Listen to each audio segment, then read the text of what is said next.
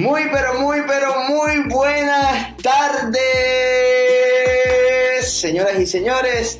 Sean todos ustedes cordialmente bienvenidos una vez más, Hola. a este espacio de conversación, a este espacio de encuentro, a este espacio donde estos tres amigos a los que les gusta hablar un montón y que no tienen temores, que no tienen tabúes, que no entienden la expresión políticamente correcto, le decidieron grabar sus conversaciones y transmitirlas al mundo porque sentían que ese mundo necesitaba escucharlos. Así que, enos aquí una vez más en nuestro podcast hablando abierta. Abiertamente. siente súper el ejercicio en la distancia. I just want to make that Hoy total, o sea, me siento en mi Instagram.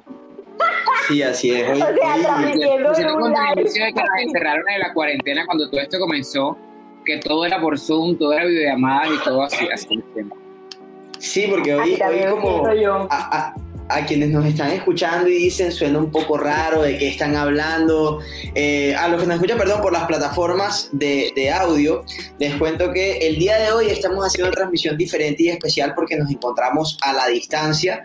Eh, decidimos seguir las recomendaciones de, de- los entes gubernamentales y de salud. Jaime Pumarejo, hola, saludos. Saludos, Jaimito. La situación no está fácil a nivel de salud, a nivel de pandemia, a nivel de coronavirus y por ende pues pensando en nuestra bioseguridad y en, también seguir siendo ejemplo de alguna manera, eh, decir, me encantó la cara de Luigi. Yo siempre he dicho en mi vida que yo no soy ejemplo de nadie. Nunca jamás soy rol a seguir ni ejemplo de nadie porque pues, mira, he, he tomado decisiones en la vida, digamos. Bueno, hoy, hoy di- solo por esta ocasión entonces digamos que estamos tratando de ser un buen ejemplo para la sociedad y eh, en esa medida estamos transmitiendo desde nuestros hogares, estamos transmitiendo desde nuestras casas. eh, eh, Sí, sin embargo, Si RCN y Caracol puede, nosotros también, claro que sí. así es, tal cual. Sin embargo, em, pues nada, aquí estamos los tres, como, como es costumbre, como, como, como es la comunidad abiertamente, y por eso quiero saludar, ahí ya lo están escuchando, en primera instancia al señor Luis Rico, bienvenido Luis, ¿cómo estás? Gracias, gracias, bebé, súper bien. Aquí, como siempre, un placer estar contigo y con Lady y con todas las personas que, que se conectan. Y yo sé que puedo decir que con tu mami, la chiqui, que siempre está de presente también, y todas las personas que siempre nos acompañan. Eh, pues viviendo el espacio, viviendo un ejercicio diferente, pero no dejando de hacerlo porque creemos que, que digamos, debemos superar las adversidades en este momento que, que hablando abiertamente es que este podcast está teniendo, pues, por lo menos un seguidor eh, donde hay que seguir generando esos espacios, no debemos de caer porque justo no debemos desmotivarnos ante lo que pueda pasar, porque son cosas que deben hablarse, hay espacios que deben existir, no los tenemos en los lugares que quisiéramos como la televisión y la radio, entonces por eso nos generamos nosotros mismos. Y aquí estamos cumpliendo la cita cada domingo desde las 4 de la tarde eh, y para los que nos escuchan en plataformas de audio, eh, desde el lunes a las 7 de la mañana. Así es, eh, y también está con nosotros, aquí la agregamos, la, la invitamos a- al en vivo, aquí está la señorita Lady Elisa, mejor conocida como Tila, bienvenida señorita Tila, ¿cómo está? Hola, Getting Ready with Me es el día de hoy. O sea, ustedes van a presenciar cómo Lady se maquilla el día de hoy. Muy bien. Eso, mamona. Me encanta. puedes, dale al ejercicio. y, bueno, entre tutorial y conversación y pasar chill y toda la cuestión. Esto, esto es, esto es makeup, makeup session. literalmente, esto, No, esto es todo... todo el día, todo el día me la he pasado en fachas y dije, bueno, hoy me voy a poner linda durante la transmisión en, en abiertamente, así que bueno. Vas a hacer el. privilegio que podamos estar mi amor, tú siempre estás linda. Tutorial, o sea, definitivamente esto tiene que motivar a la gente que nos escucha en las plataformas, en las plataformas digitales de audio a que nos tienen que ver en YouTube. Porque si no se pierden de este tipo de cosas. Como por ejemplo, Lady maquillándose y haciendo su rutina de skincare en una transmisión en vivo. Así es. Y bueno, este personaje que está por acá, que no se presentó, yo soy Luis de Luque, me llaman Lucho, muy contento de estar una vez más con todos ustedes, saludando a los que se conectan a esta hora en nuestro canal de YouTube, en nuestra transmisión en vivo, y saludando también a, como decía Luis, los que nos escuchan a través de las plataformas de audio. También saludamos hoy, ya se conectó ahí, ya nos mandó su saludo por el chat eh, en vivo, el señor Mike Tafache eh, y a la gente de Bacano, que hoy no estuvimos allá, hoy estamos desde la distancia pero los extrañamos, extrañamos la mesa, extrañamos las luces, extrañamos nuestra oh. producción, extrañamos todo. Extrañamos el ladrido de Toby que me volvía loco. Extraño el ladrido de Toby que me volvía loco, quiero que lo sepan. sí, extrañamos a nuestros productores también, al señor Brian que, que, nunca está en físico, siempre está en la distancia, pero lo extrañamos. Extrañamos también al señor Edison, que no está con nosotros, pero bueno lo importante es que aquí estamos, señores, echando para adelante, continuando, como decía Tila, eh, eh, siendo ese, ese, ejemplo de que hay que continuar y como decía Luis también que hay que anteponerse ante la adversidad eh, y seguir adelante, que, que, es lo importante. Y seguir adelante con un tema que, que venimos dándole vuelta hace años, ¿no? Hace... hace... Está más esperado que la cura del COVID ese tema. bueno, antes, antes de que continuemos con el tema, me gustaría que las personas que están conectadas nos saluden, nos digan desde dónde nos ven, que se manifiestan. Y ahí hay cinco personas que están conectadas, entonces... que puede sí. el para poder ver todo eso. Oye, eh, de verdad que sí, invitar a las personas que están ahí conectadas a que nos saluden e igualmente a que a lo largo de todo el podcast recordarle que esto es un espacio donde todos, donde todos podemos opinar, donde todos podemos conversar, eh, porque lo más importante para nosotros es precisamente abrir el espacio de la conversación, entonces eh, en cualquier momento pueden hacer su aporte a través del chat en vivo, escriben ahí lo que piensan, lo que sienten y si lo están escuchando a través de las plataformas de audio, pues igual pueden escribirnos a través de nuestras redes sociales, pueden entrar a YouTube y encontrar el video para que escriban el comentario ahí. Pues pueden mandarnos un correo electrónico hablando abiertamente arroba gmail.com. Pueden escribirnos por donde les dé la gana, pero lo importante es hágase escuchar. No se quede callado. Manifieste y dona a los OnlyFans. Eso es lo importante siempre.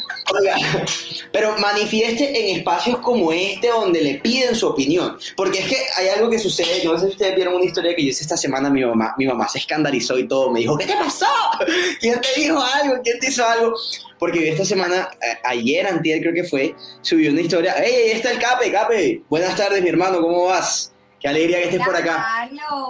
I, don't know Ah, es el, fotógrafo de Titanes de Barranquilla, tremendo fotógrafo de la ciudad de Barranquilla, uno de los mejores fotógrafos de la ciudad, de hecho, eh, que está aquí acompañándonos eh, la tarde de hoy. Bueno, les decía que yo subí una historia esta, esta semana, creo que fue el viernes. Estaba yo bastante constirpado y molesto, y créeme que la historia original que había grabado no la subí eh, subí luego como un remake porque ya estaba un poco más calmado, más, más tranquilo y, y, estaba fuerte. Y aún así fue fuerte, exacto. Eh, sucedió, que, sucedió que estaba yo en el centro comercial Miramar, lo voy a echar al agua de frente mar porque me pareció, quiero... Quemados. Quemados.com Aquí vamos soltándolo si, todo. Si se jodió Alianza Comercial Futura, no me importa. Igual lo quiero decir. Quiero acotar, quiero acotar, Rodrigo, que es el administrador del Centro Comercial Miramar, que es amigo, eh, bebé, lo que se expresa en este momento corre solo por parte de Luis. Hasta el momento, no hay tiempo de apoyo hasta escuchar versiones. Estoy sorprendido para cualquier. Solo quiero hacer ese discurso. Uno tiene que cuidar las alianzas comerciales. No, yo sí también de cuidar mucho las alianzas comerciales, pero esta vez sí quiero decir fue. Estábamos, igual no, no es culpa del centro comercial, ¿no? El centro comercial, al contrario, el centro comercial es un lugar abierto al público eh, es más bien de las personas que trabajan allí, eh, porque, porque, digamos, el centro comercial abre sus puertas al público y como cualquier persona, había una pareja eh, de dos chicos, dos caballeros, que estaban al parecer celebrando, digamos, alguna fecha especial o no sé si se estaban pidiendo, haciendo alguna propuesta o estaba... El punto es que estaban viviendo un momento romántico. Entonces entra uno de los dos chicos a, a una plazoleta que hay ahí como a la mitad del centro comercial, entra con un ramo de flores y se lo lleva al otro chico y el otro chico obviamente su reacción fue emoción porque, a ver, le estaban llevando flores eh, en un centro comercial, entonces su reacción fue súper emocional, lo cogió, le recibió las flores, lo abrazó, se besaron. Hasta ahí la historia va bien. Eh, y digamos que es una historia que simplemente le compete a ellos dos. De hecho, yo ni cuenta me había dado de, que, de, que, todo esto estaba sucediendo. Yo estaba en mi vida normal haciendo mis cosas y concentrado en mis cosas. ¿Por qué me doy cuenta que esto está pasando?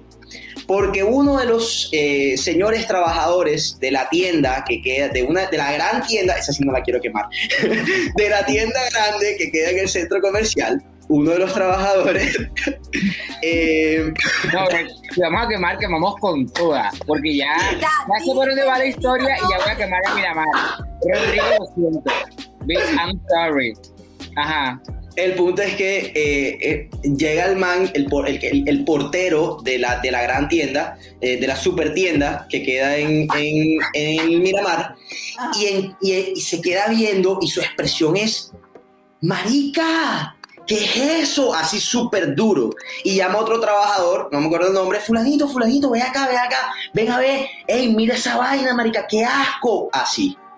Qué asco, marica, ey, mira esa porquería, ey, flores y todo, ey, qué asco. Y el otro igualmente cogí y llama a un tercero, fulanito, fulanito. Y así empieza a crecer. de tu vida. Mira, llamaron a todo el personal literalmente de la tienda, de la super tienda y a todo el personal se vino el celador. Mira, el celador tenía que estar en la puerta del, centro comercial, tenía que estar en la puerta pidiendo la cédula, porque se supone que estamos en pico y cédula. Y dejó tirado, dejó tirado su puesto en la puerta con tal de venirse acá donde nosotros a hacer el corrinche y a decir que qué porquería, que qué asco. Tú, pero tengo que decirlo, ese tipo tiene huevo, literal. Sí, mm. Y, no precisamente sus huevos de sus testículos. y, y, y, entonces hicieron tremendo, o sea, tremenda reunión para, para, para, a ver, desprestigiar, criticar, señalar a una pareja que simplemente estaba viviendo su momento de romance, que simplemente estaba viviendo un momento eh, eh, de intimidad, que simplemente estaba viviendo y que no le estaban, o sea, ellos no fueron a besar al otro, ellos no fueron a cogerle las nalgas a nadie, ellos no fueron a corretear a nadie. en vivo, nada. ellos, o sea, ellos estaban viviendo su momento como cuando tú te encuentras con tu novia en una plazoleta de comida y le dices, mi amor, feliz mes, te traes un ramo de rosas, o como cuando la novia se encuentra con el o sea, es que no entiendo por qué lo que hablábamos la vez pasada, Luis, porque yo sí tengo el derecho a hacerlo, pero el otro no tiene el derecho a hacerlo. Es que porquería que, que, el otro sí lo haga porque se sale de lo que para mí es correcto, ¿no? Y, y ya lo catalogo de porquería, lo catalogo de qué asco, lo catalogo de, de, de, una, un caos en la humanidad, lo catalogo del poco de mierdas que dijeron, con el perdón de la palabra, mientras estaban ahí reunidos esos señores, que realmente me dio, o sea, y yo sé que las personas que estaban atrás mío eran una pareja, porque ya ellos también los he visto antes, son una pareja homosexual también, y yo no sé cómo, o sea, si yo me estaba sintiendo mal en ese momento, yo no sé cómo se estaba sintiendo la pareja que estaba atrás mío, escuchando cómo destruían a otras personas de frente. Entonces, hey, comenta y opina en espacios como este en los que te pedimos tu opinión. Pero cuando estés allá afuera, en la calle, cállate en la boca. opinión, o sea, nadie, absolutamente nadie. Oiga, miren, les voy a decir algo esto que tú dices me recuerda mucho a lo que tú mencionabas eh, en el podcast pasado acerca de que nosotros pensamos que como en nuestro entorno estamos en un safe place, entonces el resto de personas también lo está. Y es súper desafortunado que ese tipo de situaciones ocurran todo el tiempo en la calle. Les voy a contar algo que me pasó ayer en la tarde cuando cogí un InDriver o sea, el, InDriver paró en el momento eh, en un semáforo y cuando estábamos parando en el semáforo en plena 84, una chica que tenía un eh, jean skinny, se le veía pues obviamente su culo gigante y se le veían sus piernas bien marcadas. Una pelada que va al gimnasio y tiene el que tronco de cuero. Y la pelada va caminando, la pelada yo no le pongo más de 25 años. O sea, debe ser súper jovencita, tipo 22, 23 y un señor, cuando va caminando al lado de ella, tú sabes que a veces cuando tú vas caminando, como que la persona que va a tu lado no tiene por dónde coger y tiene que pasar literal por tu lado, o sea, no, no puede pasar por otro sitio. El tipo, ella va así y el tipo va al contrario. Entonces, cuando el tipo pasa la pelada cerca de él, el tipo la mira a los ojos y después le mira el culo. Y yo me quedé así como que,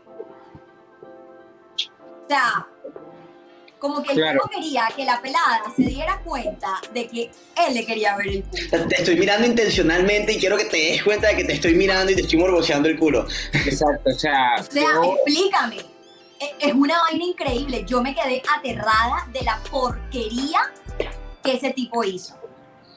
y es, ahí donde uno se da cuenta, o sea, yo, le, yo es ahí donde uno se da cuenta que nos joda.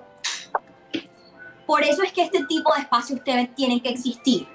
Sea, por eso es que este tipo de espacios y este tipo de conversaciones hay que tenerlas. Porque no podemos asumir que todo el mundo piense igual que uno. Desafortunadamente, nosotros no nos podemos meter en la cabeza de la gente que, pues, no ha desaprendido el irrespeto, no ha desaprendido la violencia, no ha desaprendido eh, el acoso, no ha desaprendido el abuso y todo este tipo de violencias que se ven manifestadas de maneras terribles y que la gente normaliza. O sea, entonces es normal que un pelado mira a una chica que tenga, o sea, porque es que tenga trasero, no tenga trasero, esté completamente vestida, esté completamente en cuera, igual la van a morbosear.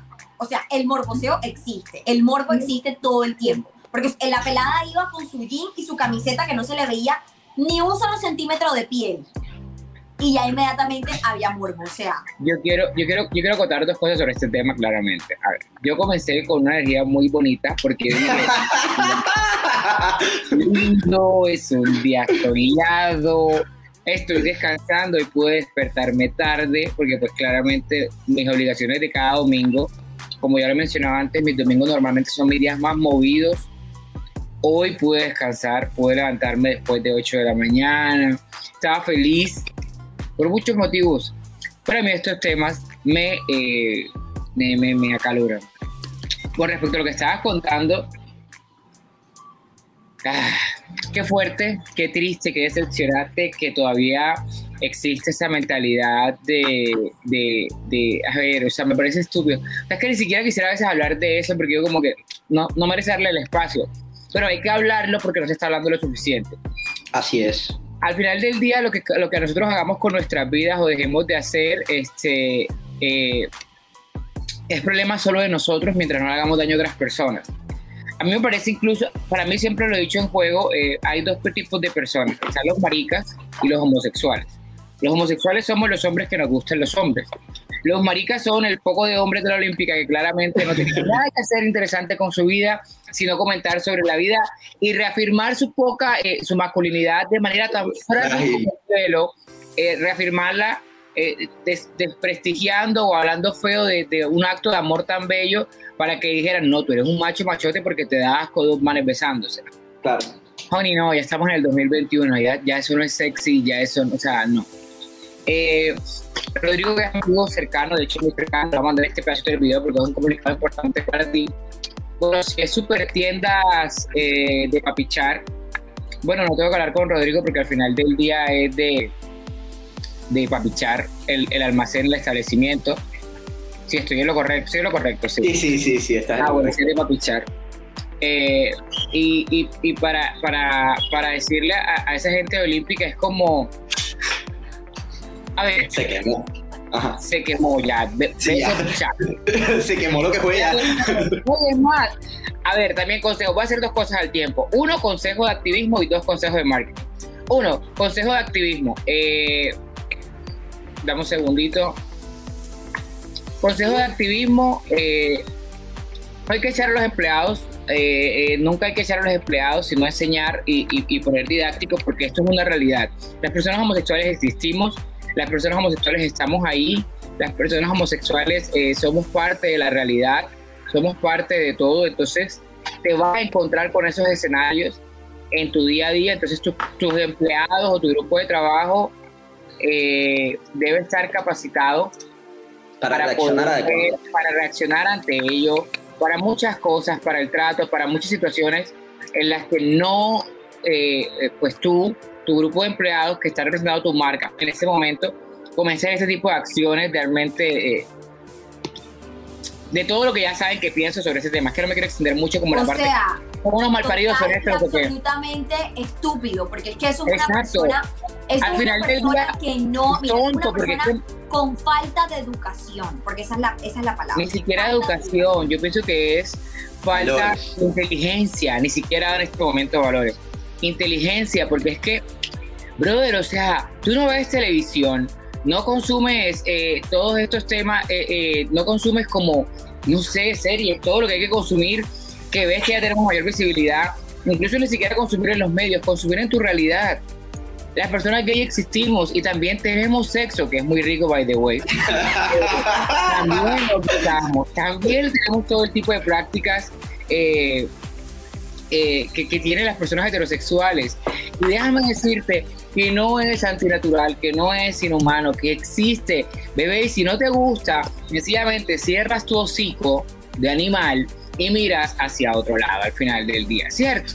Entonces, con respecto a eso. Y consejo de marketing a la olímpica, si quieren eh, limpiar su imagen, claramente deben invitarnos a nosotros o, o, a una parte de la comunidad LGBT para decir que somos un espacio gay friendly con mucho gusto como activista puedo ir a sus sedes a explicarles a las personas, a reeducarlos, a concientizarlos y a capacitarlos en que la Olímpica sea a partir de este momento, o sus empleados a partir de estos momentos sean eh, empleados capaces eh, y dispuestos de ayudar sin ningún tipo de discriminación. Pero es justamente por eso que tenemos estos espacios para que la gente aprenda, para que la gente se concientice, para que la gente entienda respeto, sencillamente respeto. Este mundo es grande y somos un montón y tenemos que aprender a coexistir. Pero entonces tenemos que coexistir desde el respeto. Yo no tengo que estar de acuerdo con todo lo que dice el mundo, y tengo que estar de acuerdo con muchas cosas y celebrárselo a nadie. Pero sí tengo que respetar. Sí me voy a porque eso es lo que tengo que hacer.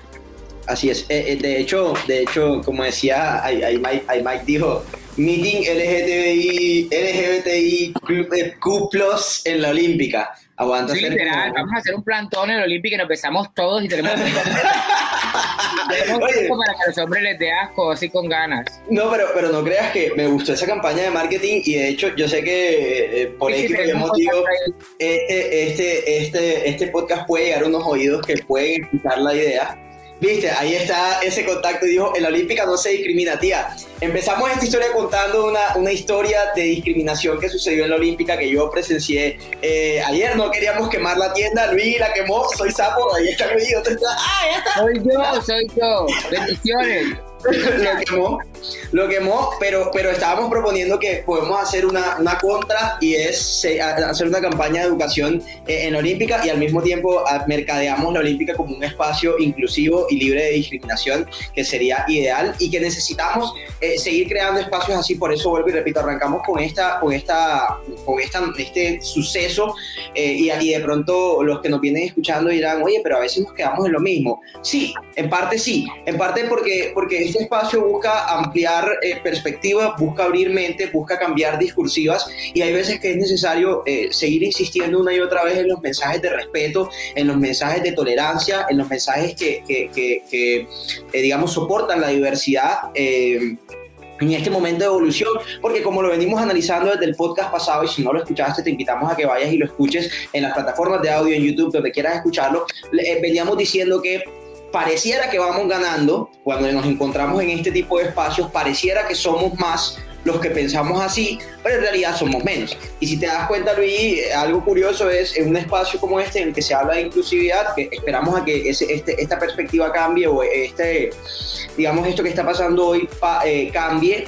Eh, y, y, no, siga, no siga siendo de la misma manera, digamos que no, no, no, esto que voy a decir no, no siga así, sino que, que, evolucione, pero es la verdad, y es, en este momento, este espacio donde se habla de inclusividad y respeto, tiene entre 8 y 12 espectadores, pero si pusiéramos aquí eh, un, un, discurso homofóbico, si pusiéramos aquí un discurso de violencia, y si pusiéramos un par de viejas encuerándose, eh, y dos influenciadores diciendo cosas morbosas y poniendo a las, a las chicas a, a mostrar y regalando plata y todo lo demás, creo que pudiéramos tener un millón de seguidores fácilmente o un millón de espectadores fácilmente aquí conectados, como hemos visto que ha pasado en unos en vivo que precisamente se volvieron escándalo en la ciudad porque lograban convocar a miles de personas eh, pero digamos que todo lo que se veía era un contenido machista, misógino, eh, de, destructor y, y, digamos nada que construya a nivel social. Entonces es lo que, lo que nos lleva a decir, mira, mira lo que le gusta a la gente, ¿no? lo que consume la gente. La gente prefiere consumir y gracias a ustedes que nos están viendo y que nos están escuchando y que hacen parte de este combo. Y si no, opinen también, porque es que eso también es la idea, no es decir que en este espacio solamente entonces se habla de eso y por eso los que piensan diferente no pueden venir a este espacio, no, si usted piensa diferente, pues póngalo aquí en el chat, también escríbalo, mándenos el mensaje. El espacio del micrófono. Sobre lo que comenta Polapardo, dice, sería bueno un correo formal con el hecho, ya eso tú te encargas de contextualizarla.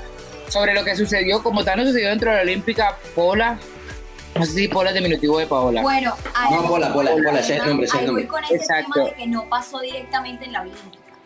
Pero, son, son trabajadores de la Olímpica y son representantes de la marca. Claro. Voy, pero aún así hay representantes de esa marca que son los que están faltando al respeto. Y algo importante que uno tiene que tener en cuenta, y esto es básico en imagen corporativa, si usted quiere entrenar a su equipo de trabajo, sobre todo en una empresa de servicio como lo es la Olímpica, porque la Olímpica, Oiga, la Olímpica ¿qué, lo que hace ¿qué, rejera le está votando la Olímpica? No, es que toca, toca, toca para que la gente aprenda y aprenda. que... Tienes que hablar con nombre propio y más cuando son faltas de respeto. Yo, yo debo aceptar y... déjame terminar. Esa persona, mientras tiene el uniforme, mientras está laborando, mientras está en su espacio de trabajo, tiene que actuar de la manera coherente y correcta, correspondiente a esa cultura organizacional. Si esas personas, si esa empresa en la que tú trabajas no hace fit contigo, no conecta con lo que tú piensas, mijo, vete a buscar otro trabajo. Sorry, pero es así. Yo, yo se puede llevar a un plano legal, se puede llevar a un plantel de, o sea, de jurisdicción y la tiene de ganar la persona que, que puede compañía, porque si no hace parte de lo que la compañía profesa, no tiene por qué ese empleado venir a faltar al respeto a un cliente o a un posible cliente. O sea, imagínate que eso no hubiese pasado en el, en Miramar, sino dentro del supermercado. Peor todavía. Claro. O sea, peor. Claro, eh, de todas maneras, yo, yo voy a ser sincero y que y, y, y, Luis sentí, pensé mucho en ti ese día y sentí culpa, sentí culpa porque me quedé callado. Eh, sabes que yo tengo como esta forma de ser súper polite eh, y súper de evitar conflictos, entonces una parte de mí, sí, tú lo, tú lo defines Sí, entonces digamos que una parte de mí dijo, no te están diciendo nada a ti, eh, ignóralos porque, ah bueno, digamos que eh, fue súper, o sea, fue difícil no darme cuenta de lo que estaba pasando. No es que, ay, Lucho pure chismoso, sino que de alguna forma ellos estaban tratando, o sea, lo que decíamos, ¿no? El, el, tema de la discriminación está tan normalizado que, digamos, a todos los hombres que estábamos ahí en el, en el momento cerca, nos quisieron hacer el mismo comentario esperando que todos nos vinculáramos al, al mismo chisme, a la misma corredilla y que, lo, y, que lo aceptáramos. Yo simplemente volteé la cara cuando me lo hicieron a mí, el man me miró, me levantó la ceja y me dijo, ¿viste eso? Pure asco a yo simplemente agaché la cabeza y seguí caminando, con muchísima rabia y muchísima impotencia. Luego cuando llegué a mi casa, me sentí peor, me sentí culpable y, te, dije, porque no dije nada, o sea, me, me, me sentí mal y sentí que, que, nos defraudé, que te defraudé, que defraudé a la comunidad, que, que ni siquiera a la comunidad, que defraudé, defraudé, a la humanidad misma al no haberme detenido en ese momento y haberle dicho que asco que, brother. O sea, de qué me estás hablando y por qué me estás hablando así y quién eres tú para venir a hablarles a ellos y para, y para formar toda esta correntilla que está formando y haberlos cogido a todos los que estaban ahí, todos los trabajadores y haberles dicho todos ustedes son una parranda homofóbicos, misóginos, machistas y irrespetuosos, etcétera, etcétera, etcétera. Todo eso que luego pensé en mi casa y dije, la cagué. Porque, porque el hecho de ser a veces, eh, digamos, pacifista, eh, me, creo que entendí, creo que entendí en este episodio que el ser pacifista muchas veces nos lleva a terminar aceptando y normalizando un poco más la violencia. Y entonces permitimos que no hubo un alto, o bueno, yo me fui y no sé si hubo un alto en esa cadena de, violencia y en esa violencia que estaba sucediendo en el momento. Entonces, si nadie puso un alto ahí, si nadie levantó la voz, si, si nadie dijo esto no está bien, pues simplemente se aceptó y todos los que lo estaban haciendo se fueron con su idea, eh, eh, pensando que eso que están diciendo, pues estaba bien. ¿Ves? Nadie les dijo que, nadie les dijo que tal vez lo que estaban haciendo eh, era una ofensa o que estaba incorrecto. Entonces sentí, sentí ese peso y dije, tal vez, tal vez tuve que haber sido yo eh, en este momento que tengo esta conciencia, que tengo esta mente, eh, que tal vez tuve que haber sido yo el encargado de decir alto en esta ocasión. Y como no lo hice, me sentí culpable. Eso también nos lleva a, ustedes que nos están mirando,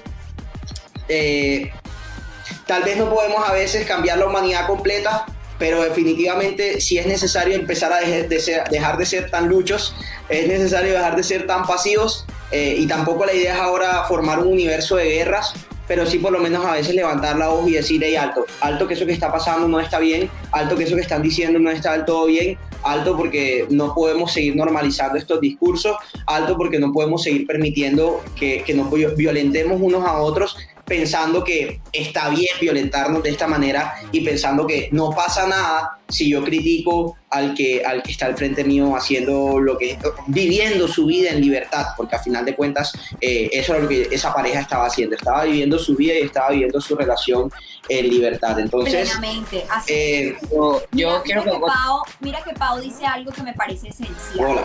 Es lógico, no podemos controlar la cabeza de las personas, desafortunadamente, y no es por, no es por generar una crítica ni un juicio anticipado al empleado que, que pues es el celador de la Olímpica. Pero muy probablemente esa persona fue educada, está eh, en un ambiente en donde es normal que cuando tú veas a una persona que es homosexual besarse con otra que es su pareja, inmediatamente venga la crítica. Y como siempre se lo festejan y como siempre se lo aceptan y como siempre lo afirman o, más bien eh, le patrocinan esa ofensa, esa violencia, él lo ve como algo normal, lo ve como algo que debe ser, o sea, eso es lo correcto para él. ¿Sí me hago entender? Claro, claro. Yo no, yo no, o sea, lógicamente entiendo la posición de Paola, entiendo que... De Pola. Pola. Ah, Pola, perdón, lo siento, Pola, sorry. Había entendido Paola, es que no tengo gafas. Ah, em, sí, y, y obviamente sé que tú no haces parte de ese grupo de empleados, pero sí quiero decirte que es muy triste porque es que mira que no, no, no sabemos el nombre de la persona. Claro, es que eso, eso, eso, es lo que iba a decir. donde la persona trabaja. Yo, yo por eso no, yo, por eso no quería, yo por, espera, yo por eso yo por eso no quería quemar el lugar porque de hecho yo tengo buenas relaciones no solamente a nivel laboral sino a nivel digamos conozco muchas cosas eh, de, de, de, lo que pasa ya internamente o no muchas pero sí tengo conocimiento de algunas y sobre todo de personas que están eh, en altos niveles en altos puestos y sé que son personas que, que digamos eh, no son discriminadas no, no, o sea, no, no, discriminan no son violentas no son irrespetuosas al contrario sé que son personas de principios que son personas de valores y que de alguna forma eh, ellas intentan llevar la marca hacia allá, ¿no? Y a veces uno dice, qué feo que la marca se vea manchada por, por, por, una que otra personita, ¿sí me entiendes? Y por eso yo no quise traer, por eso yo no quise poner de una vez el nombre de, de la marca en, en, la mesa, porque sé que, sé que lastimosamente esto pasa, ¿no? Y, y, sé que es una verdad, o sea, es lastimoso, pero, pero por eso es lo que, cuando digamos, cuando yo tengo puesta la camiseta de Titanes de Barranquilla, eh, yo no soy Titanes, yo ni siquiera soy un jugador de Titanes de Barranquilla, eh, el equipo con el que yo trabajo. Yo, ni siquiera, digamos que soy una de las imágenes eh, protagónicas del equipo por ser jugador, de los que son reconocidos por el resto de la gente, de, todo lo más. Pero de alguna forma yo sí sé que lo que yo hago puede terminar destruyendo el nombre de la marca porque al, portar esa camiseta eh, le doy a la gente un elemento que identifica. Y entonces la gente en la calle no sabe quién carajo es Lucho. ¿Sí me entiende? La gente en la calle no tiene para decir Lucho dijo, sino el man que tenía puesta la camiseta y la gorra de Titanes dijo que. Y en ese momento se establece una vinculación directa entre lo que es la marca y lo que sucedió. ¿Ves? Que a final de cuentas no necesariamente es real, no necesariamente la marca piensa igual que piensa Lucho, pero al Lucho eh, eh, estar portando los elementos, y eso es algo, una relación que a veces uno dice, es difícil de manejar. Y ahí entendemos un poco, por eso lo que está diciendo Pola, y es, eh, claro, son 13.000 trabajadores, imagínate 13.000 mundos, 13.000 cabezas, y es difícil cuidar de pronto. cuidar de pronto. Ah, bueno, eso que dice Flor también es verdad. Si Lucho le dice algo al tipo, seguro le dice groserías en parte por eso yo, por eso yo normalmente no digo nada, porque yo sé que eh, la reacción de la gente no va a ser muchas veces la mejor. Y y de vuelta la mía tampoco y entonces se terminaría generando un conflicto, porque entonces si yo posiblemente digo, hey, ven acá, eso es irrespeto, eso es esto, esto es esto, me pueden cargar a mí con la contra de, ah, que tú eres un maricón, tú eres un pay, y a mí no me importa que me digan maricón, o sea, mi problema no es que me digan maricón, el problema es que me lo van a decir con un tono de voz violento, y al yo sentirme agredido, voy a intentar defenderme, y entonces cuando quieres ver, estamos llegando a un agarrón, y nos estamos arrancando la ropa, y nos estamos agarrando a puños, y pues la verdad es que eso también termina perpetuando la violencia, y es a un extremo al que a mí tampoco me gusta llegar. Entonces, por eso preferí que, vuelvo y repito, me sentí culpable, pero aún así lo traje a esta mesa porque así seamos aquí 12, 10, 8, 9 personas reflexionando en torno a esto, estamos generando la reflexión. Y por eso también es importante estos espacios y también por eso es importante, viste, ahí salió mi mamá, con razón pusiste el comentario esa noche en el estado de Instagram. Sí, es que por eso lo hice, porque al final de cuentas hay que levantar la voz. De pronto no lo hice directamente con ellos, pero entonces lo traigo a esta mesa y por eso les pedimos a ustedes también los que nos acompañan en este espacio abiertamente, que opinen, que dejen sus comentarios, que dejen sus perspectivas, que nos cuenten sus experiencias, que nos cuenten sus anécdotas, porque solamente así es como podemos alimentar esta nueva discursiva. Yo, yo quiero contar dos cosas sobre lo que está sucediendo ya para concluir, porque ya, la ya está buena, listo. y sí, una vez más se nos fue el tema. Ya se nos fue el tema porque ya llevamos 35 minutos. Sobre este tema en particular. Eh, uno, eh, con respecto a lo que tú decías que te sentías defraudado, yo que te conozco y sé la persona que eres, digamos, no te justifico, pero te entiendo porque yo sé que tú eres una persona pacífica sin embargo, no está bien, pero valoro el hecho de que lo reconozcas y me pidas disculpas por haberme defraudado. Así es. Eso te lo valoro y, porque sé quién eres, no, no te voy a dar palo. Pero sí, debemos, eh, debemos ponerles stop a estas cosas porque es que si yo estoy haciendo algo mal y encuentro eco en eso que estoy haciendo algo mal, voy a, voy a continuar haciéndolo. Pero si no encuentro una contraparte que me diga, hey, dude, estás mal, eres un troglodita, eres un esto, respeta, brother, que no vamos a dejar de nosotros terminaría nunca. Yo soy una persona que lo he dicho en este podcast, lo he recalcado y lo sigo recalcando las veces que tenga que decirlo. Yo soy homosexual, me costó mucho amarme, me costó demasiado aceptarme, me costó demasiado encontrar esa felicidad y no voy a permitir que ningún hijo de su puta madre venga a darme pasos para atrás en eso. Me tenga que matar con quien sea. No apoyo la violencia hoy en día, pero tampoco me da miedo llegar a ese punto, porque es que si no me vas a respetar, yo me hago respetar. Claro. Eso por ese sentido. Lo que decía Paula no es un ataque directo hacia la marca ni generar bochinche, es sencillamente una realidad de lo que está pasando. Tú me dices, desafortunadamente somos más de 13.000 empleados a nivel nacional. Entiendo que quieras eh, argumentar lo que está sucediendo, pero eso para mí personalmente son unas justificaciones. Porque es que al final del día sí tú no puedes controlar lo que pasa en la cabeza de cada quien, pero tú sí puedes concientizar a tu grupo de trabajo. Tú sí puedes concientizar a la gente que respete. Y yo no sé Puede que me equivoque hoy, y si me equivoco lo acepto, pero estoy casi seguro que la Olímpica, como ninguna empresa en Colombia, tiene espacios de concientización e inclusión sobre el respeto hacia las personas que están afuera. Estoy casi seguro ni que la Olímpica, ni que ninguna otra marca tiene charlas en cada una de sus sedes sobre cómo respetar, cómo aprender el lenguaje que se debe tener y todo ese tipo de cosas a las personas que estamos afuera para generar el respeto. Entonces, de, si me daño estrategias comerciales con la Olímpica, vendrán, no sé, algo en el futuro mejor, pero en este momento tengo que, hoy. Tengo, que, tengo que decir lo que para mí suena realmente a una excusa, porque es que no es un, ni siquiera un disculpa, no, sino es un, mira, no, o somos 13 mil, no puedo cambiar la cabeza de nadie.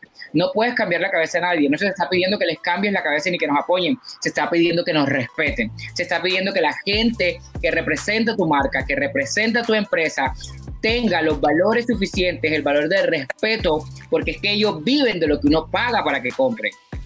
Entonces, sencillamente es eso. Muchas gracias por eso. Mira, hemos, mencionado, eh, hemos mencionado tanto la Olímpica hoy que. No quiero decir nada porque si sigo hablando vamos a seguir alargando más este tema, así que creo que. Mira, hemos mencionado tanto, hemos mencionado tanto la Olímpica hoy que no me extrañaría que mañana iniciemos este podcast con un banner gigante de la Olímpica, patrocinado por. Super tienda olímpica. Win win. Guiñito, guiñito. si les interesa, guiño, guiño. Hecho, no, de hecho, o sea, yo lo hago con todo el gusto y, y, no hablo a nivel, eh, digamos, de que yo me quiera beneficiar o algo. Es que tiene que existir estos espacios en donde sencillamente capacites a tus empleados en el respeto, capacites a tus empleados eh, eh, en, aprender a respetar, en la inclusión, en tener empatía. Yo, dice algo que dice, no necesariamente es cuestión de nombre de la tienda, es cuestión cultural. Yo esto lo entiendo y I don't wanna be rude, pero yo estoy cansado que me digan que es que es la cultura costeña. No, no, claro. Es que la, cultura costeña me sabe a huevo. A mí al final del día me tienen que respetar. Claro. yo lo que siempre he dicho, yo no estoy de acuerdo, yo no, yo no estoy pidiendo que estén de acuerdo con que yo me bese con otro hombre, yo no estoy eh, pidiendo que estén de acuerdo con que yo me vista de colores o me pinte las uñas o lo que quiera. Yo lo que estoy exigiendo y estoy en todo mi derecho de exigirlo es que me respeten las personas que están afuera y que las entidades del gobierno y las entidades de la alcaldía, de las ciudades y las empresas me apoyen a mí cuando las personas me afectan a mí en, en signo de irrespeto y de discriminación. Sencillamente es eso.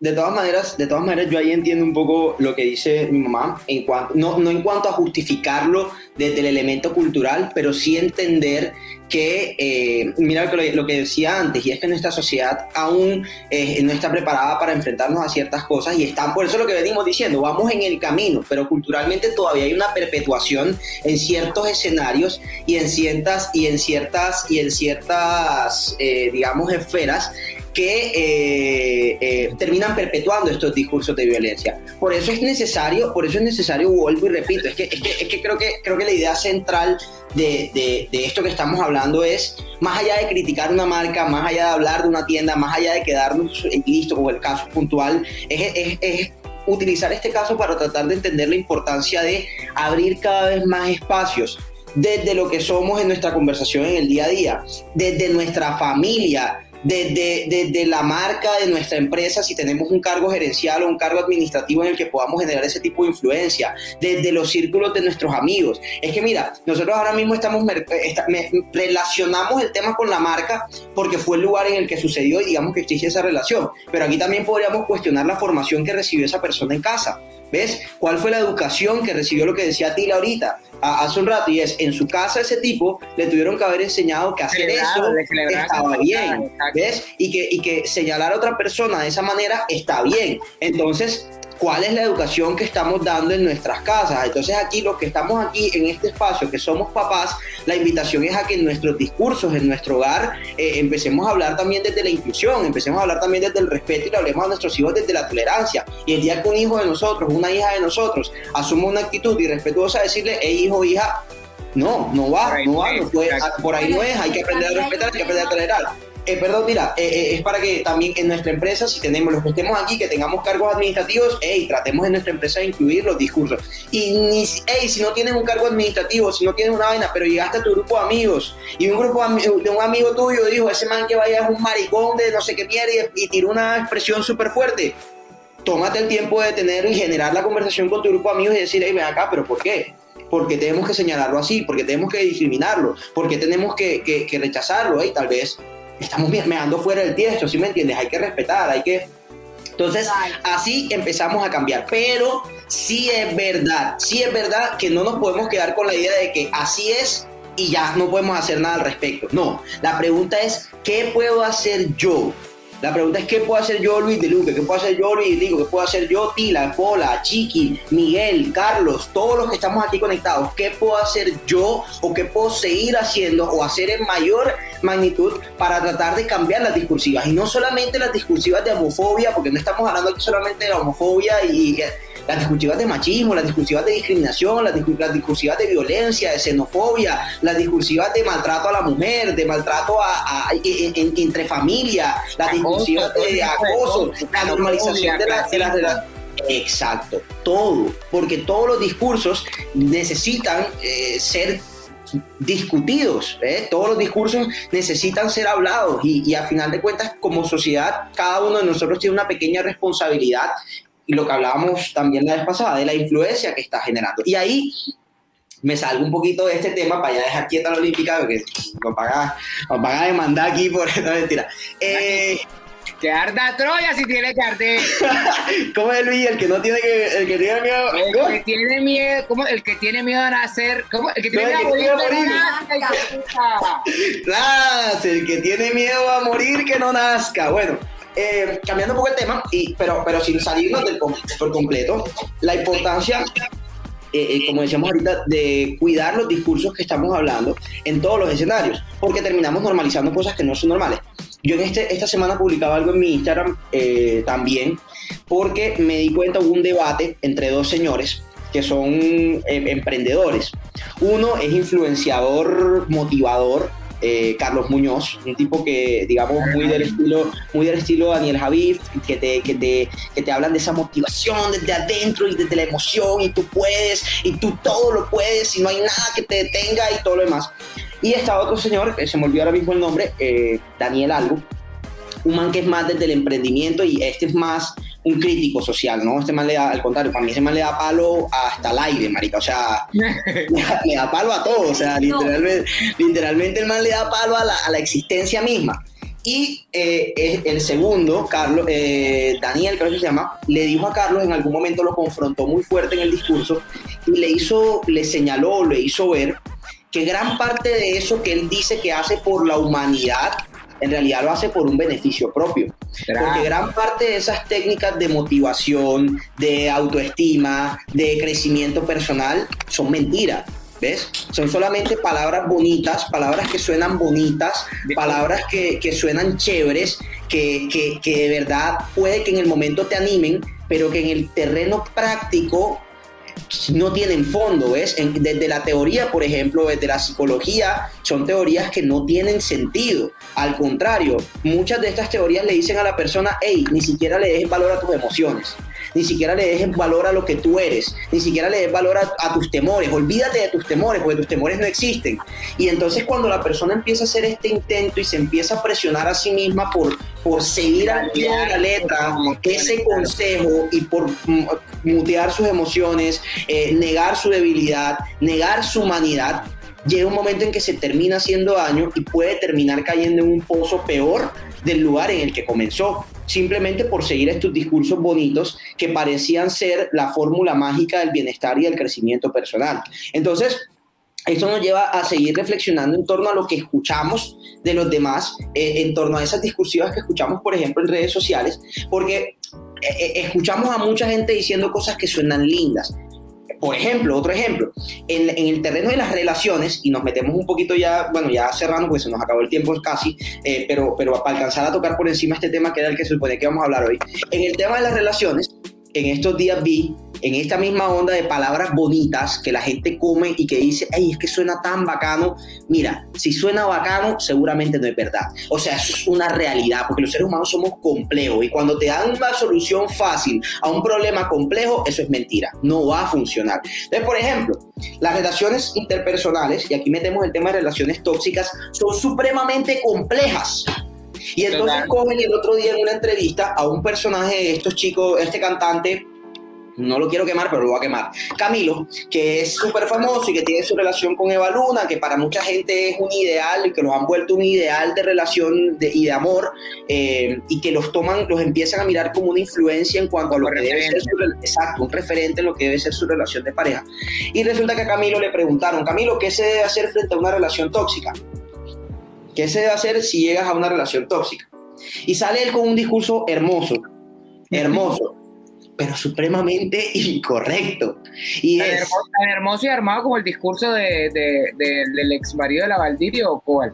No, no, el man Eso yo vi. O sea, este yo man... no ni siquiera mi tiempo viendo esa vaina.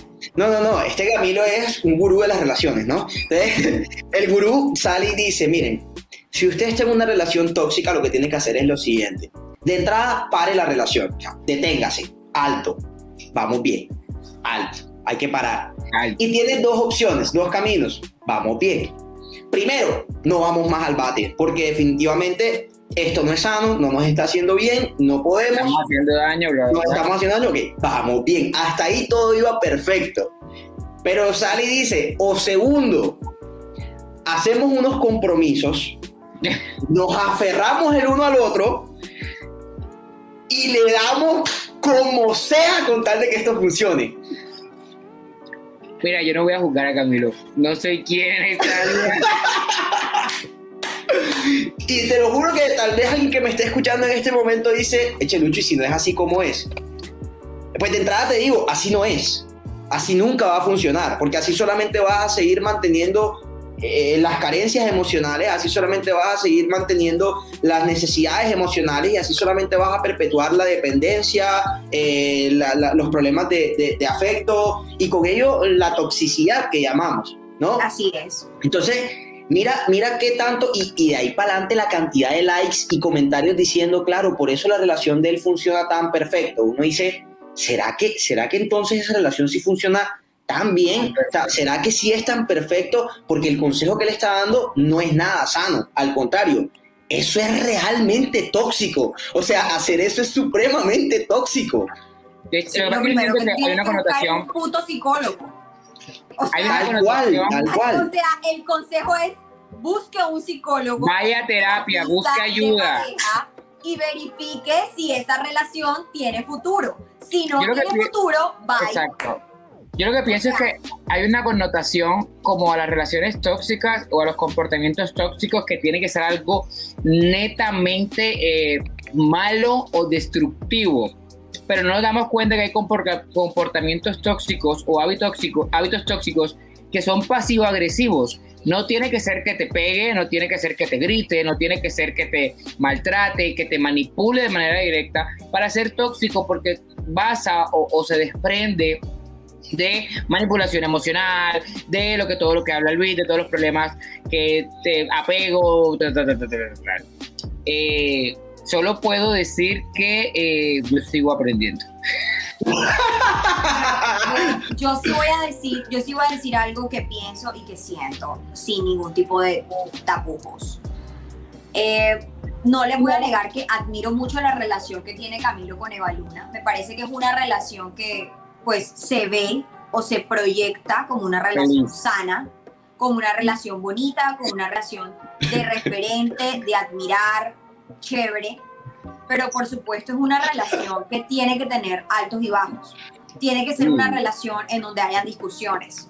Tiene que ser una relación en donde hayan diferencias. Porque todo el mundo tiene diferencias con todo el mundo. Uno tiene putas diferencias con uno mismo. Ahora imagínate o sea, ahora imagínate tú con otra persona. Eh, mire, las relaciones tóxicas a veces no, no son ni siquiera por, o sea, no son ni siquiera una relación con una persona, o sea, ya sea tu mamá, tu papá, tu, lo que sea. La relación tóxica puede ser hasta contigo mismo. De hecho, de una falta o de una carencia de amor propio, aunque suene muy trillado, es que se inician o se comienzan esas relaciones tóxicas voy a poner, o sea, no, no quisiera como volver a tocar el tema del ejemplo de este hombre, pero voy a decirlo. Este hombre que estaba criticando la pareja eh, que vio Luis en Miramar es un hombre que tiene carencia. Es un hombre que en su casa nunca le dieron amor. Y es envidioso de ver que una persona sí le están dando cariño y sí le están dando amor y a él no se la pueden dar. o sea, realmente eso es una demostración de falta de amor, de falta de cariño, de falta de apreciación, de tolerancia, de respeto. Cuando tú a ti mismo no te respetas, cuando tú a ti mismo no te valoras, cuando tú a ti mismo no te das tu propio lugar, es imposible que otra persona te lo pueda dar. ¿Cómo carajo vas a dar algo que no tienes? O sea, eso es de plano así. Y a ti te toca aprenderlo a las malas.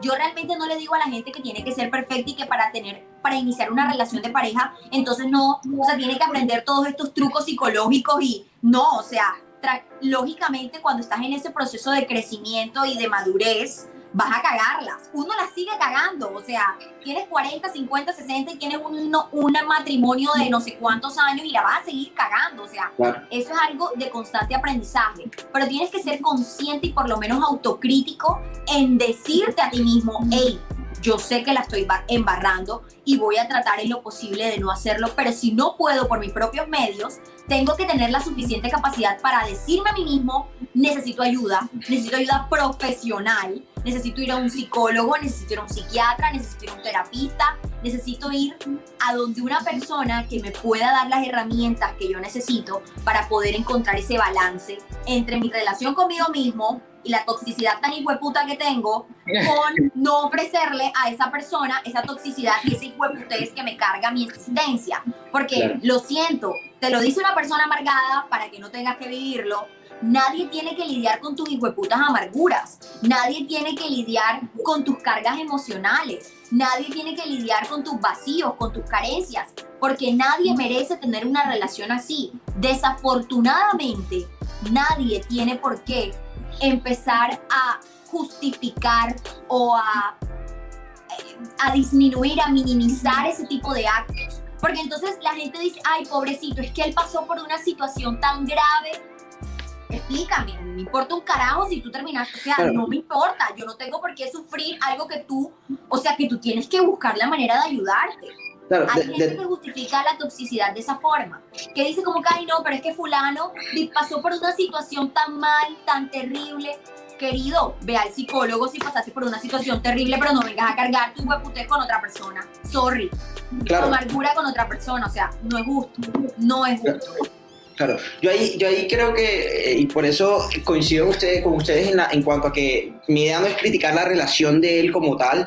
Eh, no, yo eso, eso, eso, en verdad, por eso coincido con ustedes, porque la verdad es que nos da igual su tipo de relación. Yo lo que quiero ir y, y, y que creo que es importante que tengamos presente es, es eso que nos dice el otro, eso que nos dice ese que vemos como un referente y como lo decíamos la vez pasada, cuán crítico soy para entender que eso que me están diciendo no es tan sano.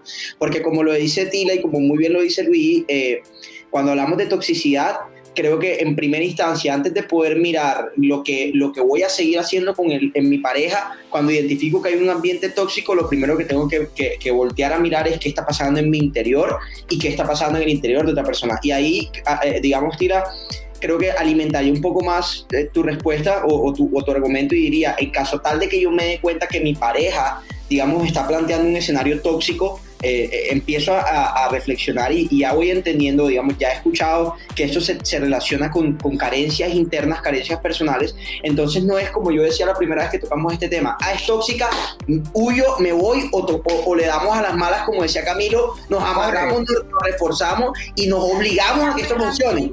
No, yo creo, yo creo que sería mucho más eh, efectivo si yo, al identificar que mi pareja de pronto está, está mostrando eh, eh, algunos rasgos que, que, denominamos tóxicos, yo creo que lo mejor que podría tratar de hacer es decirle a mi pareja, hey, busquemos ayuda.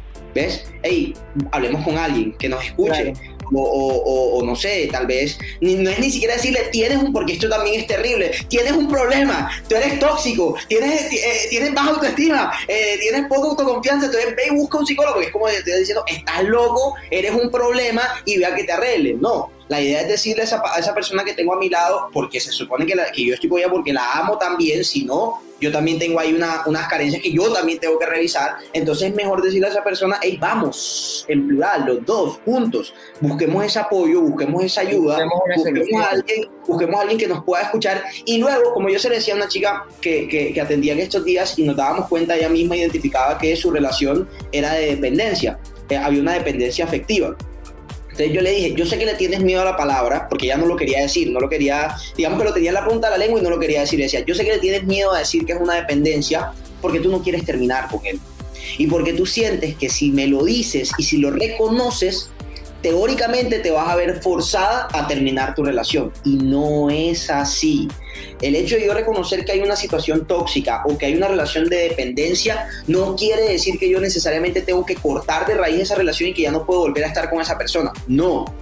Quiere decir que yo tengo que tengo que primero, o sea, tengo que por el momento centrar, buscar qué está pasando en mi interior, lo puedo hacer junto a esa persona, lo puedo hacer, nos podemos dar un tiempo para, para buscar esa, esa ayuda, lo podemos buscar juntos como, como prefiramos en la pareja, pero entonces busco lo que está pasando en mi interior, busco trabajar en mí, en mi relación conmigo mismo, busco trabajar en mi autoimagen, en mi autoconcepto, en mi autoestima, y ya cuando yo me sienta más fuerte, ahí sí puedo volver a preguntarme a pasar en torno a mi relación. Porque puede que la respuesta final sea, ok, continúo con la relación, pero ahora desde otra perspectiva, ahora desde el amor, ahora ya no desde la dependencia, sino desde la, desde la, la, verdadera unión, desde el afecto, eh, o puede que ya en ese momento si digas, ok, después de todo lo que descubrí y después de todo lo que me reforcé a mí mismo, entendí que ya yo hace mucho tiempo no quiero estar con esta persona. ¿Ves? Que me he mantenido aferrado a ella, pero que ya por bienestar de los dos debemos separarlos. ¿Es posible que se separen? Sí, es posible. ¿Es posible que esa sea la conclusión? Sí, pero también es muy posible que la conclusión no sea separarse. Al contrario, que lo que termine sucediendo sea que la relación se refuerce muchísimo y que pase de ser una relación tóxica a ser una relación sana, que es lo ideal. ¿Ves? Pero si no dedican tiempo a mirar hacia el interior, o sea, si yo no dedico tiempo a mirar lo que está adentro, no va a servir de nada. No sirve de nada cortar una relación de raíz porque hay una relación tóxica o dependencia. La mocho de raíz, no, no, no miro mi interior, no me, no, no me analizo, no me, no, me, no, me, no miro lo que siento, nada, sino que simplemente corto la relación, me busco una nueva pareja. Te quiero decir una cosa, si haces eso, vas a terminar teniendo una relación tóxica con la nueva pareja. Vas a terminar teniendo una relación de dependencia con la nueva pareja. Y si vuelves y cortas y buscas otra, va a volver a pasar lo mismo. Y va a seguir pasando hasta que no te detengas a mirar hacia tu interior. De hecho, de hecho hay una cosa que yo quiero... Ah, perdón, quiero, acotar. quiero acotar sobre este tema que, que, que menciona Carlos eh, Capela. La relación perfecta no existe y eso es súper cierto tenemos que entender que como seres humanos somos imperfectos, razón por la cual nuestras acciones o nuestro día a día o nuestro vivir va a tener imperfecciones o comportamientos imperfectos, comportamientos humanos al final del día. Eh, yo pienso que, o está muy relacionado que eh, vamos a, a, los eh, chicos que recuerden que vivimos en Chichombia, no en las Europas, total, a eso iba. Recuerden que eh, vivimos en una humanidad y que no se trata de buscar la perfección, se trata de que coexistamos de mejor manera y que tengamos la humanidad de mejor manera. Eh, yo se lo puedo decir como una persona que va a terapia desde muy temprana edad y que aún soy re imperfecto y que aún me falta mucho por mejorar y que he vivido muchos infiernos y muchas cosas. La terapia es necesaria y no hay que esperar hasta llegar hasta cuando estás loco o cuando estás eh, ya en lo, peor, en los pésimos comportamientos para buscar a la asistencia. Y esto no es publicidad para Lucho, es ir al psicólogo, ir a terapia está bien, o sea, para tu día a día, porque está bien hablar de tu realidad. No tienes que esperar un día que comiences a escuchar voces, o no tienes que esperar un día que comiences a... Que te quieras tirar del balcón así a pegarle a todo el mundo de la nada, justamente por eso, porque es que nos enseñaron a cuidar todo lo demás, pero no la, no, no, la, salud mental, no la cabeza. Y es lo que más está expuesto por todo lo que consumimos, porque consumimos televisión, radio, redes sociales, el vecino, o sea, lo que más recibe información y está expuesto es nuestro cerebro y nuestra mentalidad. Y es a lo que menos le damos salud, mantenimiento y cuidado. Entonces es una invitación realmente a que tengamos en cuenta la salud mental. Eso se está hablando mucho en otros países, como siempre de último en Colombia, pero se está hablando de salud mental. Ir a terapia no está mal, no estás, no estás loco, no, no, no necesitas, o sea, no te van, a, no te van a, medicar, sencillamente es ir a hablar, a orientarte, porque desgraciadamente hay comportamientos o cosas que normalizamos de tu casa, de tu cultura, de tu crianza, que no están bien y que hoy en día nos damos cuenta. Y no es que seamos delicados nosotros, la generación de ahora, o no es que seamos de, cristal, es que sencillamente lo que tú vienes haciendo por 30 años está mal y es hora de que despiertes y si se puede modificar de una manera normal, chévere, sana, para que todos existamos y aprendas, lo vas a hacer porque es que la sociedad va cambiando nunca va a ser la misma. Entonces, tú vas a querer mami, te quedas en tu casa encerrado. That's it. Sí, total. Miren, yo les voy, a, les voy a compartir algo como para cerrar el tema y ya poder cerrar el podcast. Eh, yo debo confesar que yo era una persona tóxica, o sea, pero re tóxica. Y aún en la actualidad tengo comportamientos tóxicos. De hecho, reconozco que es así. Pero hay algo importante, hay algo importante que debo decir con respecto perdón, perdón, a mis relaciones de pareja. Ok, ok.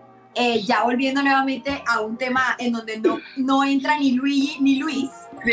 Este, y es que cada vez que yo termino una relación, yo me tomo un tiempo para reflexionar acerca de las actitudes que yo tuve durante esa relación y el por qué ciertas cosas dentro de esa relación claramente no iban a funcionar y por eso la relación se acabó. Y el factor común que le encuentro a todas mis relaciones es que yo en ese momento no estaba lo suficientemente capacitada para poder tener la valentía de arriesgarme a tener una relación con una persona y compartir espacios constantes con esa persona. Yo por eso hoy me siento en la total eh, disposición de decir que todavía no estoy preparada para tener una relación de pareja y que todavía, así me llegue un príncipe, yo no voy a tener la capacidad de darle a esa persona lo que esa persona necesita en su vida. Porque créanlo o no lo crean, cuando las mujeres o los hombres dicen, es que yo necesito a una persona que tenga esto, esto y esto y esto y esto, ¿por qué mejor no nos hacemos la pregunta al revés? ¿Tú qué necesitas o qué tienes que tener para que esa persona que tú crees que necesitas en tu vida quiera llegar a tu vida? Esa es el primer, la primera reflexión. La segunda reflexión es un tema más de la parte de la salud mental. ¿Por qué tenemos que esperar hasta, como decía Luigi, hasta llegar al límite, a que ya no podemos más? Y cuando definitivamente ya tomas la decisión y que llegaste al límite y empiezas a ir a terapia, no creas que con tres meses y cuatro meses y cinco meses ya se te acabó y ya estás saludable. O sea, ya tú no necesitas a nadie. Querido y querida, quiero informarte, cuando más feliz estás, cuando todo está conspirando a tu favor, cuando estás en el mejor momento de tu vida, es cuando más psicólogo necesitas, porque necesitas mantener esa buena energía, ese buen vibrar y que absolutamente las cosas malas y negativas que van a seguir ocurriendo en el mundo, porque no todo es bueno, quiero que lo sepas, o sea, dentro de todo lo bueno siempre va a existir algo no tan chévere, tú tengas la capacidad de seguir afrontando esas situaciones. Porque crees que porque ya estás bien, entonces no necesitas a nadie más. Tienes que tener a una persona que te pueda ayudar a mantener esa buena conexión, esa buena relación contigo misma o contigo mismo, esa buena relación con el resto de personas. Y a veces se nos olvida eso porque creemos que como ya estoy saludable, no tengo un carajo, no sé qué. De hecho, lo conversábamos con Luigi. Luigi decía, en este momento estoy en mi mejor momento y es espectacular, pero a veces me abrumo tanto de tener tan buenos momentos que no sé qué hacer con todo lo que me está pasando.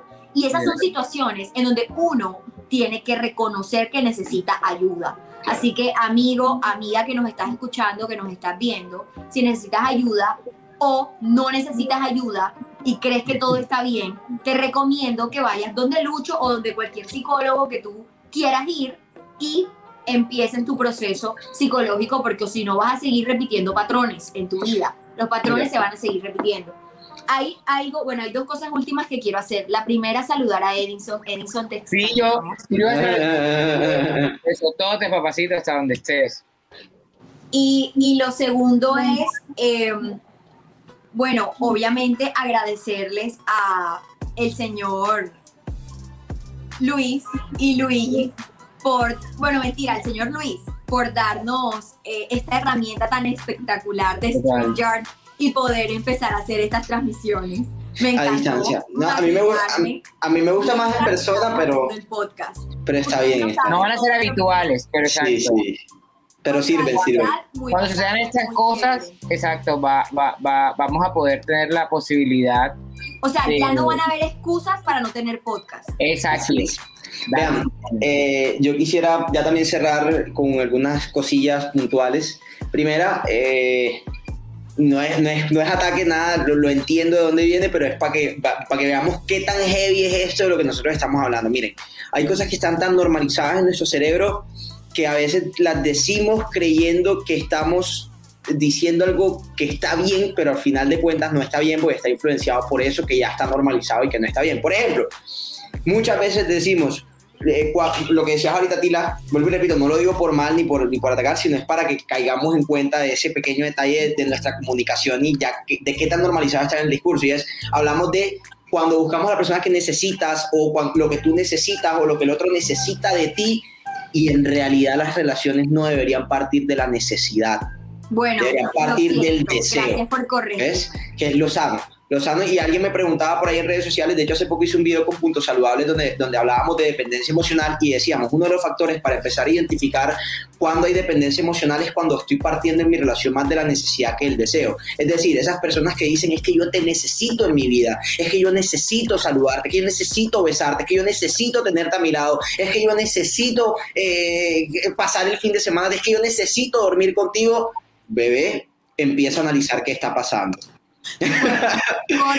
porque eh, no, no. la persona que tú deseas y la que tú quisieras tener exacto exacto porque, porque esa parte del podcast no me gusta no y es importante que tengamos en cuenta porque eso puede llevar y que nadie es yo soy. Exacto, y eso, eso, eso nos puede llevar, y estas aclaraciones nos sirven para que muchas otras personas que puedan escuchar este audio digan, bestia, de pronto nunca me había pensado en un escenario de dependencia o en un escenario de, donde las cosas no estuvieran tan bien, pero yo sí soy mucho que digo, es que yo te necesito conmigo, o es que yo necesito tu cariño, o es que yo necesito tu amor. Y cuando ya estás partiendo de la necesidad, ya hay algo que no está bien. ¿Verdad? Y eso pasa, eso es algo que, que, a ver, no es que yo uso la palabra, yo entre la palabra necesito por usar alguna palabra, no. Nosotros los seres humanos no usamos ninguna palabra porque sí, ¿no? Así creamos que es una palabra que estamos escogiendo aleatoria, tu mente en el fondo la está sacando del archivo de lo que ya tiene allá guardado. ¿Ves? Y si lo que está saliendo es la palabra necesito, es porque tu mente tiene una necesidad allá eh, emocional, ¿ves? En el fondo. Entonces, eh, exacto, guardada. Entonces, hay que empezar a mirar cuando estamos hablando de la necesidad y empezar a identificar que las cosillas no están tan bien. Eso en primer lugar. En segundo lugar, lo mismo que ustedes dicen, hey, prestar atención a nuestra salud mental en términos de todo, de relaciones, de aprender a convivir sanamente, de aprender a tolerar al otro, porque a veces, como decía Tila eh, en el momento, ese tema es que yo critico al otro y, señalo el amor del otro, y señalo a los gays, y señalo al, al, que es diferente a mí, y señalo al que piensa diferente a mí, muchas veces eso viene de la misma represión y yo no soy consciente de ello. ¿Ves? Entonces muchas veces yo hago daño a los demás pero es porque en el fondo hay cosas tan reprimidas que quisieran salir y que quisiera reconocer en mí mismo que como no lo puedo hacer, lo termino utilizando como, eh, lo termino expresando a partir de la ofensa, a partir de la señal, de la señal, del señalamiento, a partir de la discriminación. Puede ser, puede ser lo que decía Tila de, hey, es que el man nunca recibió amor y ve a otras personas amándose y las ataca. O tal vez el man en algún momento tuvo algunas líneas homosexuales en su vida y al ver a otro homosexual expresándose libremente, prefiere atacarlo. Y tal vez él ni siquiera siquiera es consciente de que eso es lo que está pasando en su interior. Entonces, ¿cómo autodescubrirse mejor? Vaya a terapia vaya a un acompañamiento psicológico, donde pueda empezar a mirar hacia adentro y pueda empezar a detectar esas cositas que están allá y que tal vez nunca, nunca se ha dado cuenta. Y tercero, opinemos cuando hay que opinar y quedémonos callados cuando no tengamos que opinar. Es decir, respetemos la libertad del otro, respetemos al ser del otro, respetemos los derechos del otro en, el espacio público, en el espacio, en el ejercicio de libertad y en los espacios, diferenciemos, seamos inteligentes para diferenciar, porque en los espacios en los que hay que discutir, hombre, alcemos la voz. Cuando sea necesario hacerla, hacemos la voz, como decía Capela ahorita, Carlos ahorita, hay que, si hay que comprar peleas en algunos momentos, comprémosla, pero no por pelear, no simplemente por armar bochinche, no simplemente por ser violentos, sino por trabajar en construir unas mejores discursivas. En redes sociales, sobre todo, yo siempre voy a morir con este discurso y es hey, ojo con lo que compartimos en redes, ojo con lo que aceptamos en redes, ojo con eso, eso, eso que dicen esas figuras, eh, digamos, referenciales como, como, como Camilo, que no, tal vez él no lo está diciendo desde, el mal, tal vez él ni siquiera es consciente de lo dañino que está diciendo, ¿ves? Tal vez él está buscando darle a la gente una forma de seguir adelante con sus relaciones y de verdad buscar construir relaciones más sanas.